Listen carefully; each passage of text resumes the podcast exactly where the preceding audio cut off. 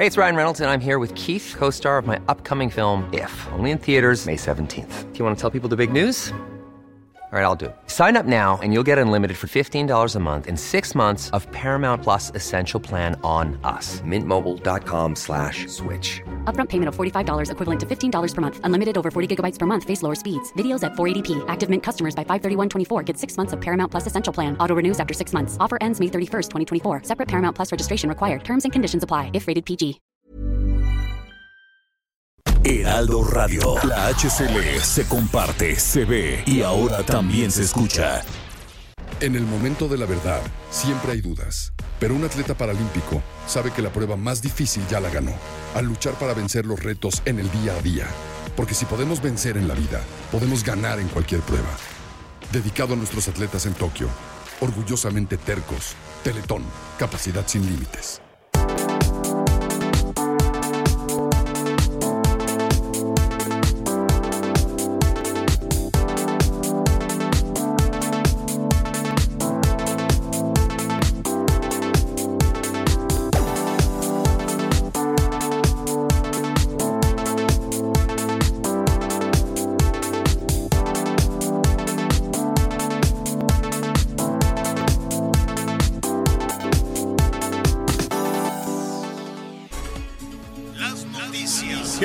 Le? Buenas tardes. Estás a punto de escuchar Yo soy Javier Alatorre. las noticias con Javier Alatorre. La vamos a pasar muy bien.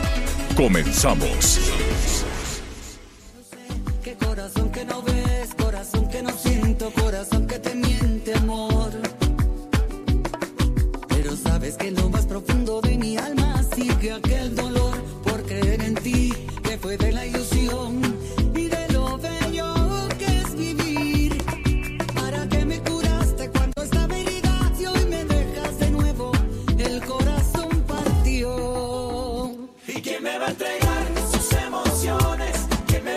bien, muy bien. Qué, bueno que está con nosotros esta, esta tarde. Quisiéramos, desde luego, pues ir así, con, e- con, ese, con ese ánimo.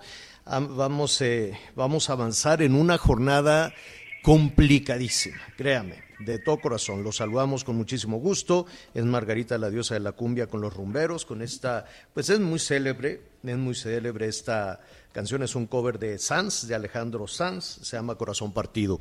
Lo vamos a, lo vamos a retomar en un, en un ratito más, un momentito más, porque qué día tan este, complicado, qué horas tan difíciles las que están eh, viviendo en diferentes estados del país por las lluvias, por las inundaciones en, eh, en el Estado de México, en Ecatepec, en Hidalgo, en Veracruz, en Oaxaca, en Jalisco, que tampoco han visto la suya con las inundaciones. Y por otro lado está el tema, la angustia, desde luego, de, de, eh, de las vacunas, del COVID. Está también todo este tema de la inseguridad. Ya estaremos ahí en Sonora hablando de las balaceras, los tiroteos, la inacción de la Guardia Nacional que ha quedado de evidencia a través de las redes sociales, en fin. Pero lo curioso que en medio de todo ese escenario en la Ciudad de México estén otros temas. La Ciudad de México está, ¿dónde ponemos a Colón? O sea, la- las preocupaciones de la Ciudad de México no tienen nada que ver con las preocupaciones del resto del país. Las preocupaciones de la Ciudad de México son, ah, quitamos la estatua o ponemos esta, hacemos un concurso de popularidad a ver si me quieren o qué hacemos. O sea, realmente la Ciudad de México se aleja cada vez más del resto del país. Entonces, vamos a retomar todas esas eh, situaciones, solidarios con Hidalgo, solidarios con Veracruz, con Puebla, con Jalisco, en fin, con todos aquellos estados que aquí estuvimos. Dale y dale y dale, vienen las lluvias, vienen las lluvias, y ahora a enfrentar una tragedia. Anita Lomelí, ¿cómo estás? Muy bien, Javier. eh, buenas tardes a todos. Miguel, amigas y amigos, pues también preocupada, Javier, porque son muchos frentes los que hay que atender de entrada. En Tula Hidalgo se habla de eh, dos mil viviendas afectadas de los del hospital del IMSS, pues también hay que hay que hablar, se necesitan ventiladores, hay que estar muy pendientes, checar protección civil para ver de qué manera vamos a ayudar, Javier, porque siento que la mitad de nuestro país casi pues ha pasado por este huracán y por estas lluvias tremendas que ha dejado estragos para algunas personas, pues ya perdieron su patrimonio. Entonces me parece que es momento de que los que no nos inundamos pensemos en cómo le echamos de mano a aquellas personas en este momento. Así es. Miguel Aquino, que también está lloviendo y lloviendo fuerte en el sur sureste de nuestro país. ¿Cómo estás, Miguel? Hola Javier, ¿cómo estás? Anita, amigos, me da mucho gusto saludarlos, evidentemente solidarizándonos al saludo y sobre todo con nuestros amigos y con muchos vecinos, familiares, hermanos en la zona del estado de Hidalgo, allá en esas zonas, ahorita me está recuperando mi madre, ya hablaba con ella por la mañana y sí, durante todo el día y toda la noche les ha estado lloviendo, saludos a nuestros amigos en el estado, en el estado de México, y la verdad es que sí, Javier, también en el sureste ha estado lloviendo, pero se los decía desde el día de ayer, creo que aquí las infraestructuras son completamente diferentes. Aquí hay una situación que la verdad se tiene que agradecer. Si llueve, llueve bastante. Hoy anoche tuvimos lluvia prácticamente durante toda la noche, por lo menos se sintió aquí en la zona de Cancún, Quintana Roo, tormenta eléctrica, pero bueno, de repente tú te despiertas, sales y no te encuentras calles inundadas, no te encuentras casas destruidas. No es una situación como la que se está viviendo en Ecatepec, no es una situación como la que se está viviendo en Hidalgo. Ustedes hablan de los daños, pero más allá de los daños, se habla de por lo menos 10 personas que perdieron la vida en la zona de Tula Hidalgo, en Ecatepec dos más. Y de ahí, Javier, si te da todo esto, de repente nos vamos en espera que las autoridades digan algo al respecto, pues terminamos haciendo corajes porque, bueno, pues el ilustre subsecretario de Salud pues sigue haciendo declaraciones bizarras, declaraciones aberrantes, y te lo digo no como periodista hoy, perdón por la por la expresión, pero sí te lo digo como padre de familia de una menor de edad. Lamentable, triste, vergonzoso yo no sé qué esperan para quitar a ese señor del cargo, lo que esta mañana dijo Hugo López Gatel sobre las vacunas y sobre todo de la gente que está buscando un amparo a poder vacunar a sus hijos, Javier. Mira, eh, por, eh, eh, justo, entre otras muchas declaraciones, la de Hugo López Gatel es insultante, es hiriente desde luego para, las, eh, para los padres de familia que están preocupados por las, eh, las, enfermedades ¿no? que tienen eh, diferentes jovencitos que por eso están pidiendo niños o jovencitos que por eso están pidiendo la vacuna. Y esa insensibilidad, por decirlo de alguna manera, primero, ¿te acuerdas que había dicho que, que los niños con cáncer en realidad son unos golpistas? Que los niños con cáncer en realidad estaban pidiendo medicinas, pero para, eh, para dar un golpe de Estado algo, a la 4T. O sea, con una insensibilidad de ese tamaño se atrevió a decir eso. Y ahora está diciendo que todos los adolescentes, todos los menores de edad que están, cuyos padres están solicitando una vacuna porque tienen otras enfermedades que los ponen en riesgo, pues les quitarían la oportunidad a, a otros, a otros adultos que ahí los estamos correteando para que, para que acudan y se vacunen. Entonces, entonces yo me, yo me pregunto que por qué estamos anunciando el envío de vacunas a otros países. Ahorita le voy a decir a cuántos países se anunció hoy el envío. ¿A cuántos?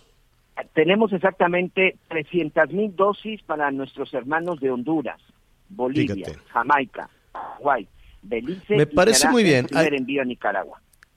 Hay que ser solidarios. Y luego con Nicaragua, que andan correteando también a los opositores para meterlos a la cárcel, ¿no? Entonces, muy bien, hay que ser solidarios con el resto del mundo, pero en lugar de estar acusando a los niños de quitarles su lugar a otras personas, este, de quitarles la vacuna a otras personas, qué, qué tamaño de... de, por Dios. Escuchemos cómo lo dijo, señor. A ver, vamos a ver cómo lo dijo. Pero no hay que perder de vista que por cada dosis que, por ejemplo, por acción judicial, por estas sentencias de amparo, se desviara hacia un niño o una niña cuyo riesgo es considerablemente menor, se le está quitando la oportunidad a una persona que tiene un riesgo mayor. Y precisamente por eso la salud pública piensa en las poblaciones, porque se piensa en la equidad.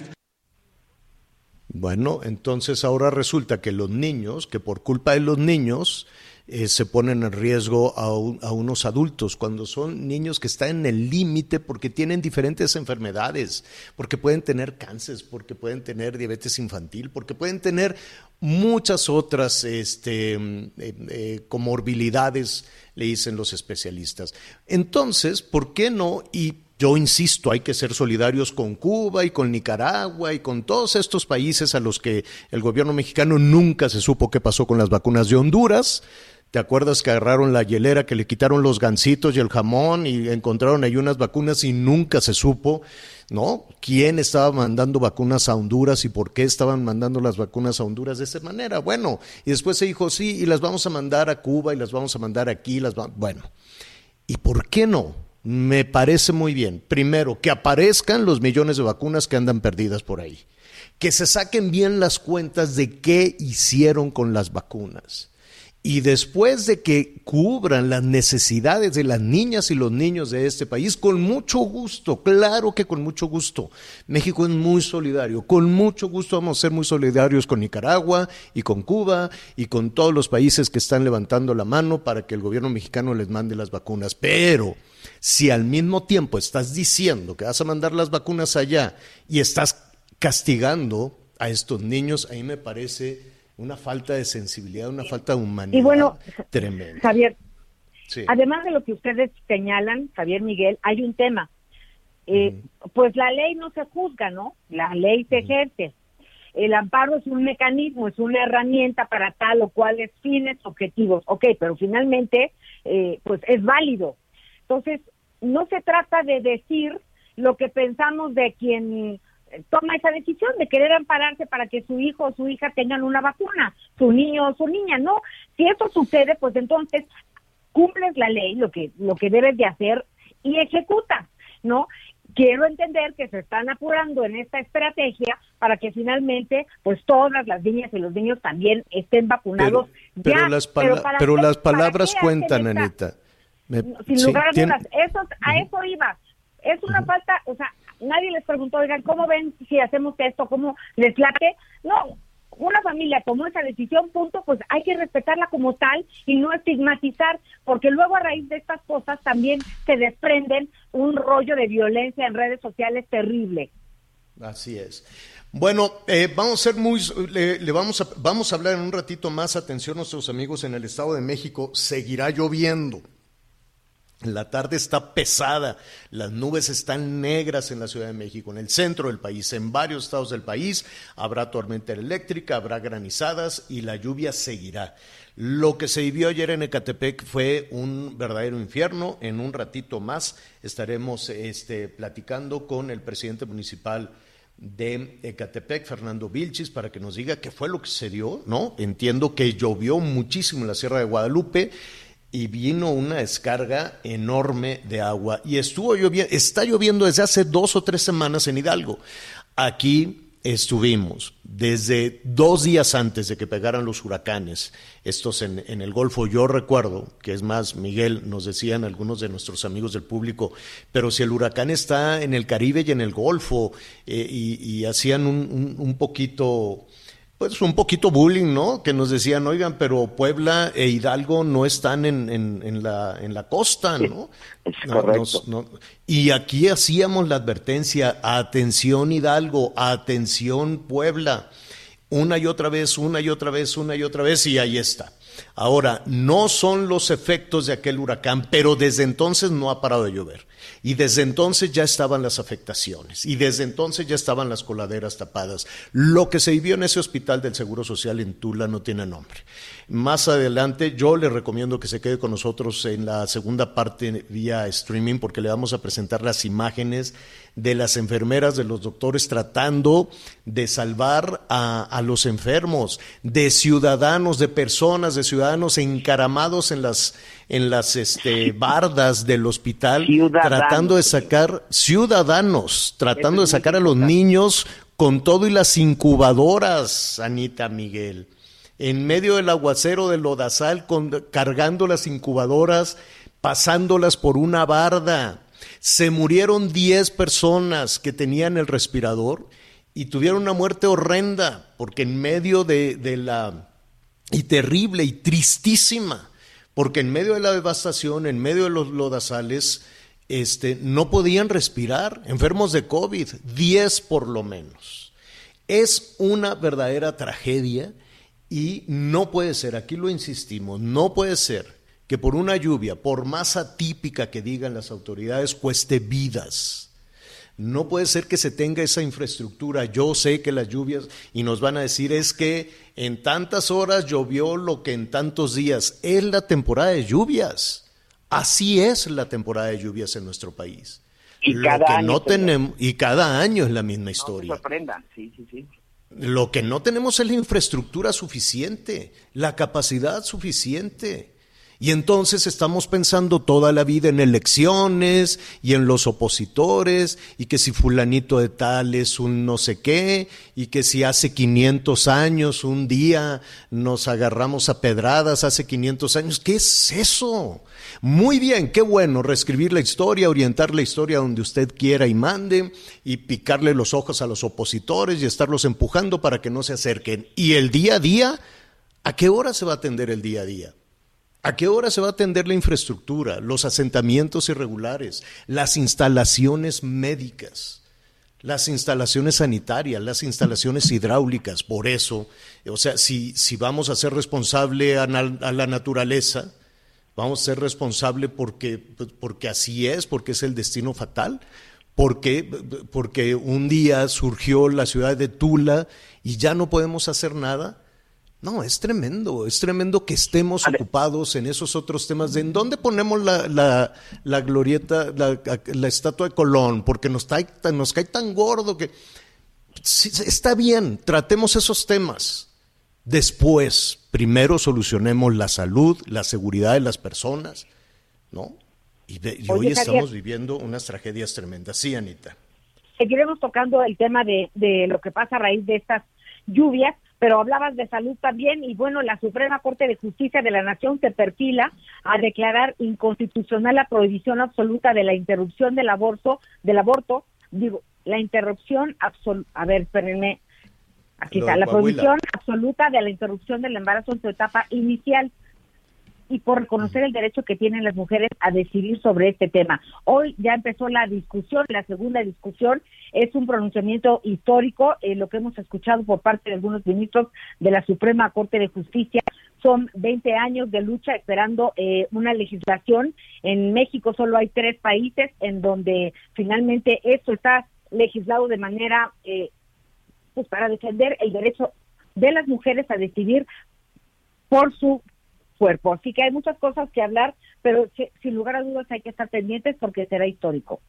Sí, sí, sí, lo vamos a, a retomar, desde luego, lo que ha sucedido en, en Coahuila y pues toda la discusión que se ha generado al respecto. Hoy tenemos estas, estas situaciones de, de emergencia. Déjame, nos está Oye, diciendo oye, nuestro oye, Javier. productor. Sí, sí. Lo que sí, lo que sí, este, creo que es importante nada más para para retomar y yo sí hoy quiero hacer una un cuestionamiento y un llamado es preguntar qué pasa con esas instancias federales como Protección Civil que precisamente el nombre se supone que es de protección, que es preventiva y que evidentemente en este momento eh, pues no vemos. La verdad es que con todo respeto este, se extraña al señor David León, que en una situación de estas, por lo menos ya estaría ahí pendiente de lo que estaría sucediendo. David León, este este funcionario que, que fue cesado después de que se salió un video de que hace algunos Ah, años con- se con estaba entregándole dinero, dinero. al hermano de López Obrador, pero la pregunta es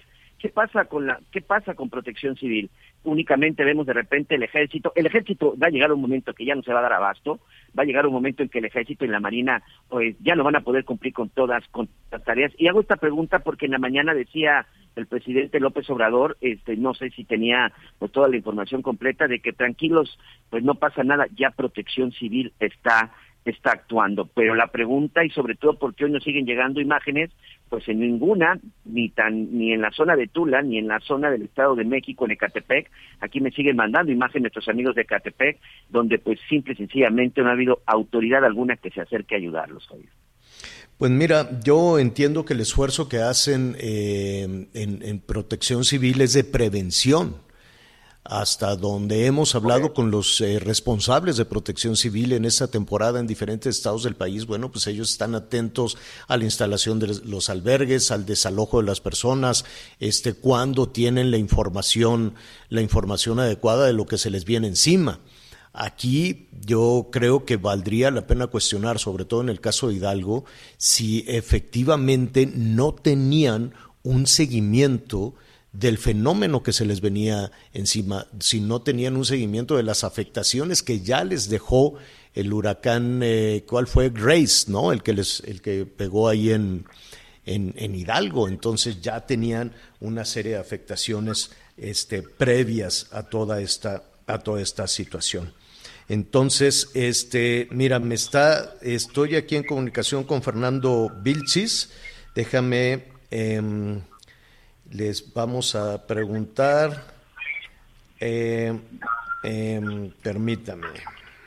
Sí, Fernando Vilchis, el alcalde de Catepec, a quien uh -huh. estamos tratando de localizar, porque él precisamente está recorriendo la zona Leo, Leonardo bueno, Herrera, nuestro corresponsal de Azteca Noticias, señor, también ya está desde el estado de Hidalgo y también, bueno, nos tiene la información bueno, de lo que son pasa. dos Son dos de los focos importantes. En un momentito estaremos viendo el, el, el, la, la, afectación en Ecatepec.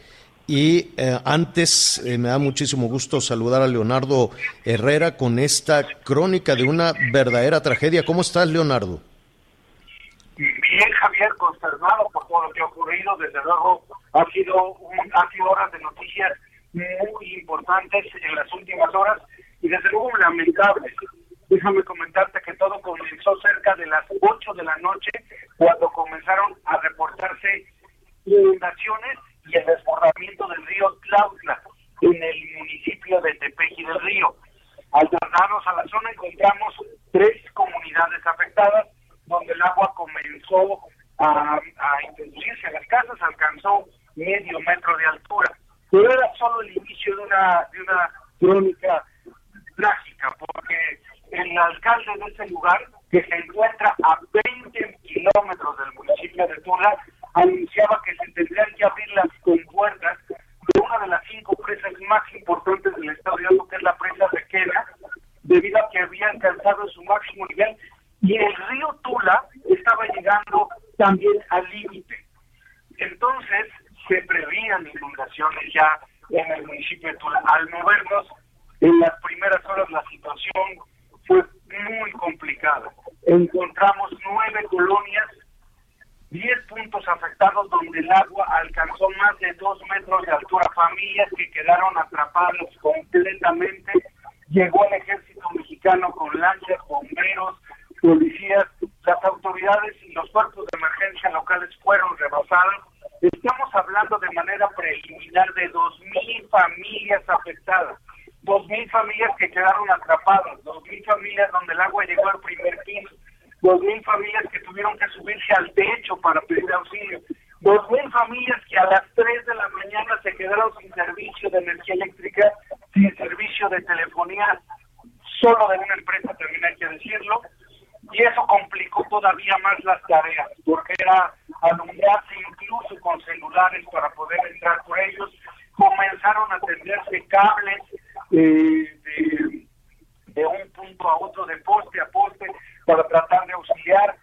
Tenemos imágenes, lamentablemente, de, de una lancha venía con, con personas, con dos adultos mayores, se voltea por la fuerza de la corriente en una de las calles. Las calles prácticamente eran un brazo más del río Tula. Hoy se ha confirmado que son tres ríos los que se desbordaron. El Salado también se desbordó, dicen las autoridades locales. Hay víctimas, Javier, lamentablemente. Pero en este momento las autoridades no han dado a conocer las cifras oficiales. El hospital de IMSS fue uno de los más afectados. Tenía pacientes COVID, tenía neonatos y tenía personas embarazadas. Se quedó sin energía eléctrica y no hay oxígeno para atender a los pacientes COVID. Lamentablemente desde ahí uno de los eh, integrantes del personal médico mostró las imágenes de cómo el primer piso del hospital estaba completamente inundado, los pacientes tuvieron que subirse al segundo nivel y en los pasillos atenderse en camillas improvisadas. Reportó la muerte de una mujer. Él confirmó la muerte de una mujer a falta de oxígeno. Y es la hora en que siguen pidiendo oxígeno. Se han dado ya la tarea de la evacuación del desalojo en cuneros, en estos cuneros donde podemos, eh, donde quienes hemos entrado a las unidades de cuidados intensivos de los hospitales, son estas eh, casos que requieren de atención especializada. Estos cuneros han comenzado con los bebés a ser desalojados en lanchas. Ya se hizo un sobrevuelo con helicópteros, el, el equipo de Conagua con eh, algunos vehículos pesados está tratando de sacar a toda la población eh, hospitalaria que se encuentra en el lugar. Y desde luego las autoridades eh, locales ya señalaron que este es uno de los puntos más críticos, porque si hay que aumentarle todavía una crisis mayor a la que ya se vive por la inundación y falta de servicios, hay que decir este servicio hospitalario vive, lo vive al doble. El personal médico está suplicando junto con familiares que les envíen oxígeno porque no es lo que se requiere en este momento para los pacientes. Pero ¿quién está ¿Quién, está actuando? ¿Quién, ¿Quién está apoyando? ¿Quién está ayudando en el hospital, en las colonias afectadas? ¿Quién? Te platico, Javier, que durante la madrugada se aplicó el plan N3, llegó elementos del ejército mexicano, están elementos de protección civil, están elementos de la policía estatal y local, y está un centro de mando que inicialmente coordinó el secretario de gobierno del estado, se llama Simón Vargas, junto con el equipo de protección civil, pero ha sido muy grande la magnitud de la emergencia y de la contingencia, han sido rebasados. Esa es la realidad. No hay en este momento la posibilidad de poder decir que la emergencia ha sido superada. Estamos todavía en medio de la emergencia porque hay familias que están en los techos, apoyo y en los hospitales, no, en esta parte que te relato, los hospitales la más dramática que se está viviendo. Leonardo, te, te, yo, yo sé que en ese momento, y además seguirá lloviendo, además seguirá lloviendo, este, un poco más adelante nos vamos a enlazar contigo de nueva cuenta, si nos permites, Leonardo, porque la pregunta es, ¿no había un, un, un pronóstico de esto? No tenemos a la Conagua, no tenemos eh, el, eh, el, Servicio Meteorológico Nacional, no se cuenta con protección civil, no se cuenta con un alertamiento que digan, oigan, viene una tormenta brutal. Sí, Javier, de hecho, déjame decirte, decirte que el primer alertamiento que se dio fue hace cinco días, nosotros lo reportamos bien, tú incluso llevaste eh, las imágenes cuando se hablaba del desalojo de Tula, porque justamente estaba en estos niveles.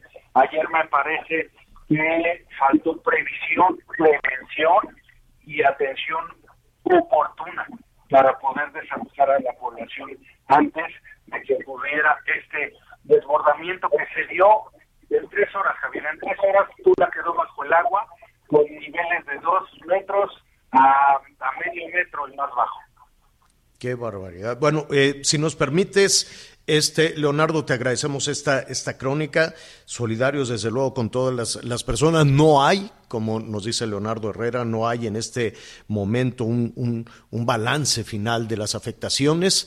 Este, pero ahí estamos, ahí estamos desde luego tratando de, de apoyar, por lo menos con información, por lo menos de esa manera, llamar la atención sobre la urgencia que hay en este momento en Hidalgo. Gracias, Leonardo, cuídate y si nos permites, volvemos contigo. Estoy atento, Javier. Gracias, es nuestro compañero Leonardo Herrera, corresponsal de Azteca, de TV Azteca, allá en Hidalgo. Vamos a hacer una pausa y volvemos. Sigue con nosotros. Volvemos con más noticias. Antes que los demás. Heraldo Radio, la H que sí suena y ahora también se escucha.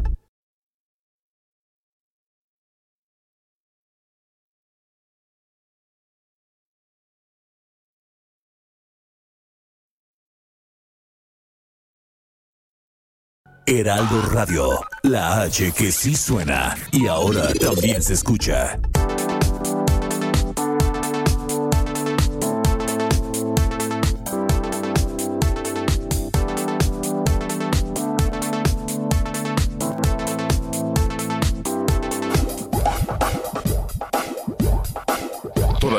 Información. Continuamos. Mire, eh, rápidamente, antes de ir al otro foco también de con una, con una situación de, emergencia. Déjeme decirle que Ahora, ahora mismo le voy a decir cuándo desapareció el Fonden, desapareció el 28 de, de julio, ahorita le voy a decir. El hecho es que em, se acabó este, este tema de tener recursos para hacer frente a los desastres naturales. Los argumentos, pues en ese momento cuando cuando se decidió desaparecerlos, que eran una caca chica, que eran miles de millones, eran miles de millones de pesos que se utilizaban para atender a la población y que entonces pues que ya no va a ser así, ya no va a ser ese, ese dinero pues se utilizó para otro tipo de cosas y que pues se contaba con los recursos suficientes para atender cualquier emergencia y que por lo tanto pues ya no era necesario el Fonden. Y en ese momento el, eh, el gobernador de Hidalgo está diciendo que están habilitando una cuenta para pedirle dinero a la gente, no al gobierno, a la gente, ¿no? Este, y centros de acopio, y dice Omar Fayad, hago un llamado de solidaridad al pueblo de México, de Hidalgo, ¿no? Para que donen alimentos y todo lo que sea necesario y que donen dinero a esa cuenta. Este, y entonces te preguntas, ¿y los recursos suficientes para atender las emergencias y desaparecer el Fonden?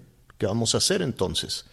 Porque ahí está Veracruz hecho pedazos, ahí está Puebla hecho pedazos, ahí está la tragedia de Tula, ahí está la situación en el Estado de México, en Oaxaca, en Jalisco. Zapopan estaba con el agua a la cintura este, y en diferentes partes de la zona conurbada de, de, sí, la zona conurbada con, con Guadalajara, en fin, lo estaremos revisando. Ayer por la tarde hubo una bajada de agua brutal de la Sierra de Guadalupe y también con unas afectaciones y con un saldo fatal desafortunadamente. Fernando Vilchis es el presidente municipal de Catepec y me da gusto saludarlo. ¿Cómo estás, Fernando? Fernando. Tenemos a Fernando. Bueno, vamos a, a retomar. Están los recorridos en la zona, señor, y es un problema la, la comunicación. Prácticamente podemos decir que eh, pues varias colonias de Catepec, por lo menos se habla de 10 colonias, pues, no tienen los servicios básicos en este momento. Era, era, Sí, eh, Fernando Vilchis, el presidente municipal de Catepec. ¿Cómo estás, Fernando? Sé que estás justo con el agua a la cintura haciendo el recorrido por diferentes zonas afectadas de Catepec. No está Fernando. Bueno, bueno, eh, el saldo hasta el momento es de dos personas que fallecieron, un hombre y una mujer que fallecieron en, condiciones que todavía no quedan muy, muy, muy claras, arrastrados por una corriente. Eh, el número de personas damnificadas pues tomará su tiempo porque en algunas zonas sigue apenas bajando el nivel de agua y con los problemas sanitarios que eso también conlleva. Fernando, lo intentamos de nueva cuenta, sé que la comunicación es difícil en este momento. Sí, claro. Listo, Fernando, te, te escuchamos. Sí. Listo, bueno, pues brevemente, Javier, platicarte que pues aplicamos el plan Mixly. La verdad es que las lluvias extraordinarias pues estuvieron por arriba de 24 milímetros por metro cuadrado y la verdad eso nos pegó muchísimo. Y bueno, pues como tú sabes ya tenemos ese resultado, 19 comunidades eh, pues en este caso inundadas, tres barrancas que se nos desbordaron y bueno, pues ahorita estamos tratando con la coordinación de los diferentes órdenes de gobierno y restablecer la situación en nuestro territorio. Ahora, cuando, cuando se establece esa mesa de comunicación, ¿qué tipo de ayuda están recibiendo? ¿Quién, te, ¿Quién les está ayudando en Ecatepec, Fernando? Bueno, eh, se han establecido eh, comunicación y participación de labores, en este caso, pues eh, prácticamente humanas, en el sentido de poder participar con Protección Civil Nacional, Protección Civil eh, del Estado de México, todas las secretarías prácticamente del gobierno este, federal y del gobierno del estado para poder restaurar. Nos han apoyado con Bactor, nos han apoyado con eh, una serie de actividades eh, pues que se han desplegado por el territorio. También es importante decirte, Javier, que bueno, eh, dejó de llover hasta las 7 de la mañana y eso impidió que pudiéramos nosotros llegar a muchos puntos del propio municipio, cosa que ahorita estamos avanzando ya de manera muy rápida para llegar a todos los rincones de, nuestro territorio. Oye, eh, Fernando, ¿había algún tipo de alerta? ¿Se podía saber de, de, la lluvia, de la cantidad de, de, lluvia que se iba a registrar y de cómo viene rebotando, eh, bajando por la Sierra de Guadalupe? No, Javier, mira, dos cosas que fueron, eh, pues, de, alguna manera muy sorpresivas. La primera es que nosotros esperábamos lluvias, que lo comenté hace un momento, de entre dos, entre cuatro y seis milímetros por metro cuadrado. Y bueno, llegaron lluvias extraordinarias por 24, o sea, estamos hablando prácticamente seis veces lo que se podía haber tenido estimado. Y lo otro es que llovió exactamente arriba de la Sierra de Guadalupe, entonces lo que tuvimos fueron escurrimientos como tipo cascada, digamos desde las partes altas y agarró una velocidad, primero eh, una velocidad demasiado este, interesante y segundo que además eh, con la fuerza del agua pues empujó vehículos empujó este pues en este caso bardas bueno pues afortunadamente no tenemos muchas casas y dañadas, solamente son cinco casas, y por el dato que tenemos hasta este momento, nos vamos a reunir a las dos de la tarde para hacer la segunda evaluación y bueno, también revisar, que también ya eh, vimos que el sistema meteorológico nos está indicando que probablemente haya lluvias en las próximas horas, entonces eh, yo quisiera también advertir a la población, primero que tuviéramos la calma, segundo, la madurez para que en un momento dado, si no hay alguna actividad que realizar en calle, pues pudieran eh, aguardar, eh, no sé que se vaya a presentar una lluvia igualmente atípica como la de hace unas horas y nos pudiera descomponer nuevamente lo que hemos venido avanzando. Eh, finalmente yo, yo entiendo, seguirá lloviendo, hay zonas donde todavía se está trabajando con este equipo, con Bactor, con lo que se puede para el desalojo del agua, y después viene todo un proceso de sanitización complicadísimo, ¿no? Sacar el lodo, Ahí el ejército colabora muchísimo, las personas también, las mismas autoridades municipales. Em, ¿Qué se necesita? ¿Qué tipo de apoyo tiene en este momento Ecatepec para superar esta situación? Bueno, eh, hemos tenido eh, ahorita ya con la coordinación eh, a través de los, por ejemplo, Comisión Nacional del Agua, vinieron, también ya tenemos equipos de la Ciudad de México y del gobierno federal, pero ya tenemos, por ejemplo, hidros, equipos de bomberos que se les llaman eh, los Hércules, tenemos vehículos, tenemos este, eh, dos vehículos anfibios, tenemos elementos operativos, eh, tenemos, bueno, pues motobombas que también son muy importantes, ambulancias que tanto las de nosotros como de gobierno del Estado son, suman cerca de casi 18 y bueno, pues esto nos permite de alguna manera que estemos este, pues, listos para poder enfrentar cualquier tipo de situación.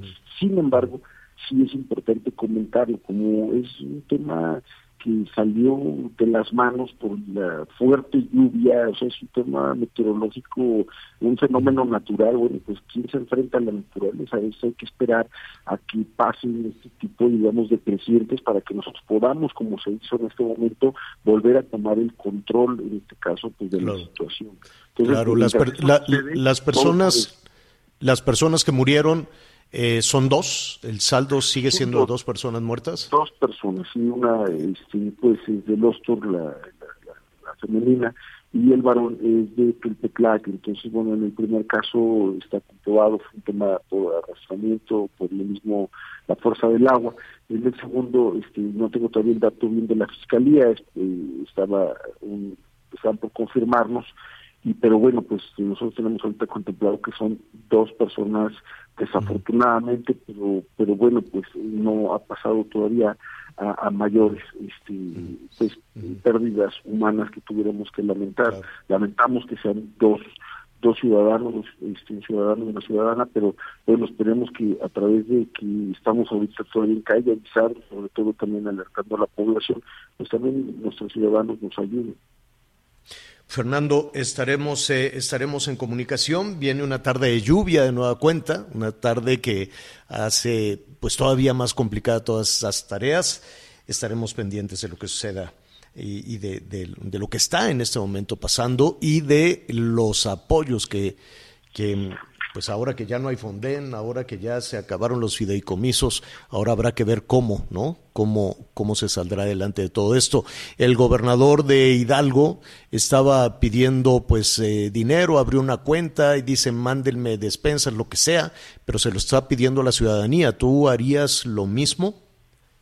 Bueno, nosotros ahorita en esta segunda evaluación vamos a tener datos eh, mucho más precisos para que nosotros pudiéramos eh, tomar algún tipo de acción. Por supuesto que si la situación es un asunto complicado, primero me gustaría entablar una eh, coordinación eh, de manera muy institucional de primer orden de gobierno con los temas este, niveles que es el estatal y que es el federal y de ahí pues partiría a tomar una decisión pues a la medida de las circunstancias a las cuales consideraría que estamos enfrentando. Muy bien. Fernando Vilchis, presidente municipal de Catepec, gracias. Javier, muchísimas gracias, un abrazo y por este espacio. Al contrario, hacemos una pausa y volvemos. Sigue con nosotros. Volvemos con más noticias. Antes que los demás. Heraldo Radio.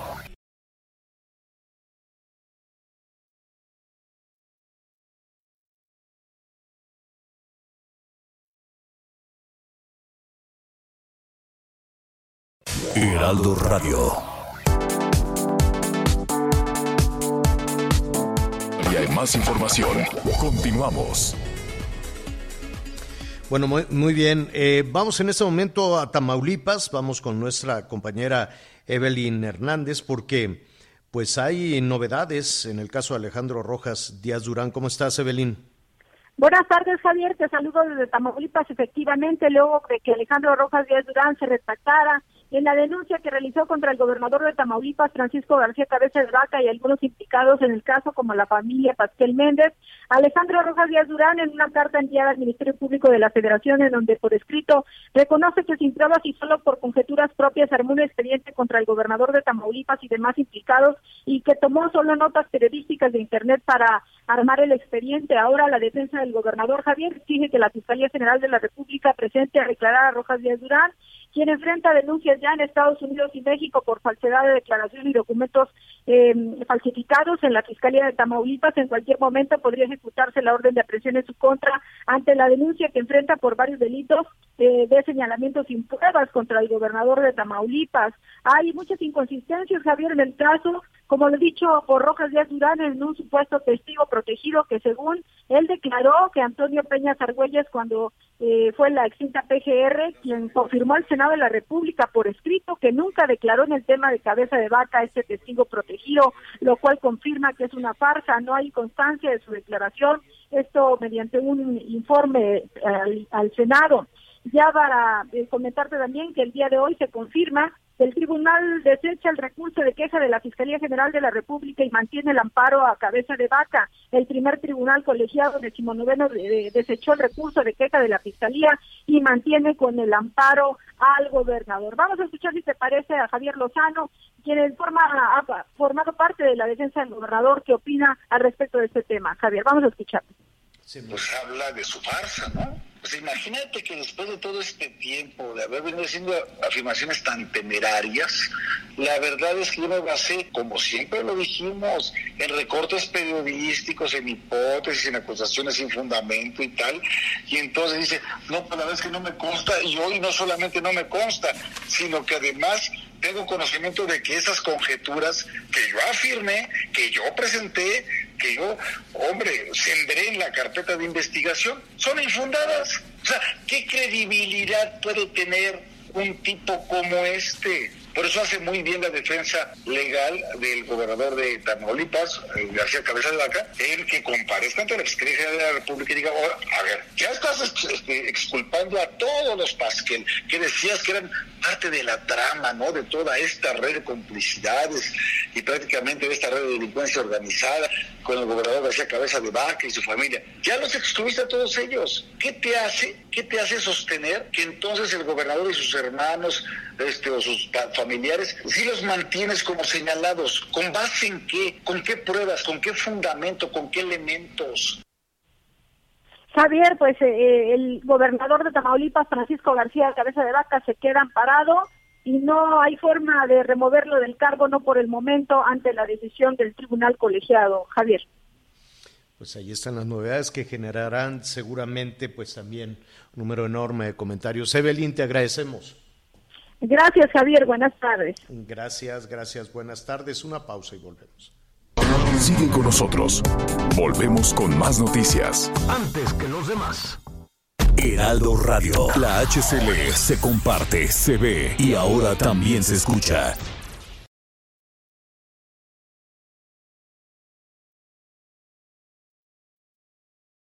Heraldo Radio.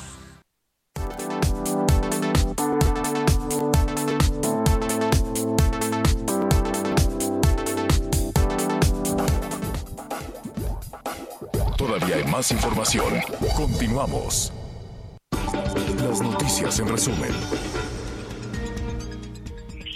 Hugo López Gatel, subsecretario de Salud, informó que no hay evidencia de que el regreso a clases haya incrementado el número de casos de COVID-19. Reiteró que los contagios en niños, niñas y adolescentes son muy bajos.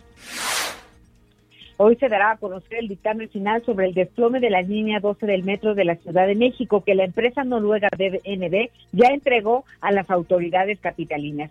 Incluye antecedentes, resultados, análisis estructurales y conclusiones finales.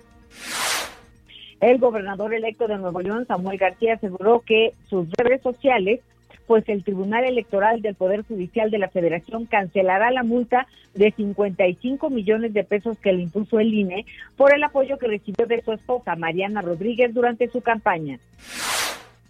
Hoy el dólar se compra en 19 pesos con 61 centavos y se vende en 20 con 9. Bueno, muy bien, gracias. Eh, gracias, Anita. Estamos eh, por concluir la primera parte, pero le recomiendo que siga con nosotros. Vamos a tener unas imágenes de la devastación eh, provocada por las lluvias en Tula. Diez personas muertas por lluvia. Diez personas muertas por lluvia. No es un huracán, no es un terremoto, no es, es por lluvia, Anita Miguel. Qué terrible. Fíjate que al final yo creo que esto sí tendrá que ser parte de, de una investigación porque se está confirmando, confirmando que las 10 personas que murieron en Tula Hidalgo murieron en el hospital del Instituto Mexicano del Seguro Social. Seis tenían COVID y estaban conectadas al oxígeno y estaban en el área COVID. Por lo tanto, era indispensable el oxígeno para continuar respirando y sobre todo, bueno, pues para seguirse recuperando. Seis personas mueren y cuatro más en el área de urgencias al parecer los cortes de energía eléctrica y que no hubo pues una eh, pues una forma de, de, volver a abastecerlos de oxígeno es lo que está causando la muerte de estas 10 personas. Insisto, yo creo que sí debería ser parte de una investigación para saber si el, el eh, este lugar contaba a lo mejor no sé si con una planta o con oxígenos extra, señor, por insisto, por el corte de energía eléctrica se termina el oxígeno y 10 personas es quienes finalmente pierden la vida, ya confirmado por las autoridades del Estado. Señor. Y tendremos, desde luego, mire, seguirá lloviendo, sí, Anita, seguirá lloviendo. No, es que, sí, decías tú, Javier. No, no, adelante, adelante. No, no, no, que es que como ya nos íbamos, yo dije que estemos pendientes de la siguiente hora porque tendremos pues el dictamen de la empresa noruega sobre la línea 12 del metro. Exactamente. Vamos a ver si no patean el bote otra vez. Vamos a ver qué es lo que dicen, por qué se derrumbó. A ver, se derrumbó el metro.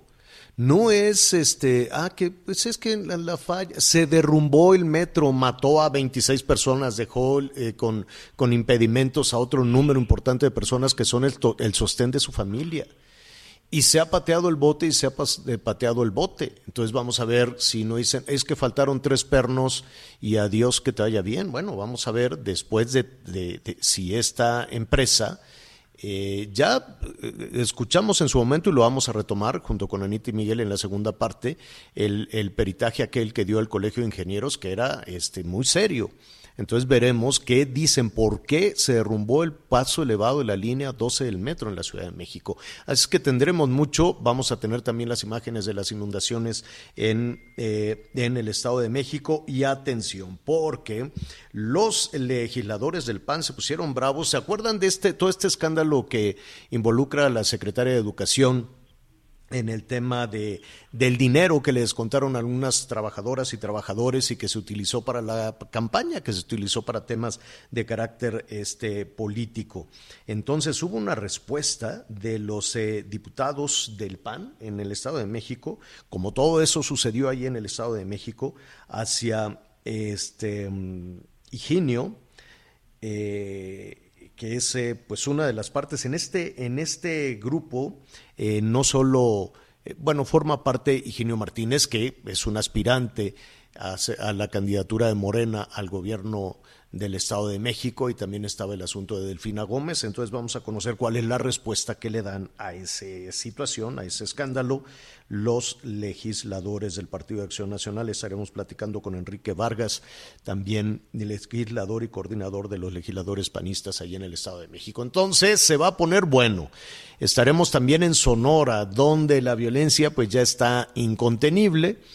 Eh, saludos al, gobernador Durazo que tiene COVID. Yo no sé si será pues el primer gobernador que rinda protesta de manera virtual, a distancia, no lo sabemos, pero la violencia sigue, sigue realmente fuerte, sigue realmente en, eh, fuera, absolutamente fuera de todo control. Bueno, muy bien. Entonces, eh, los, eh, los esperamos en un momentito más. ¿Querías agregar algo, Miguel, antes de irnos al streaming? Señor, sí, sobre todo estar pendientes con la información con nuestros amigos en la zona de Catepec, ya lo decía Anita, tenemos también información acerca de lo que eh, y, tendré, y la central de autobuses de Tula en Hidalgo, que también es La un desastre. La central Bueno. de autobuses de Tula Hidalgo no está operando, los camiones están bajo el agua y todas estas imágenes en unos minutos más. Muy bien, pues gracias Anita, gracias Miguel, gracias a las estaciones de Audiorama y del Heraldo Radio. Siga con nosotros, Javier Alatorre MX, javieralatorre.com.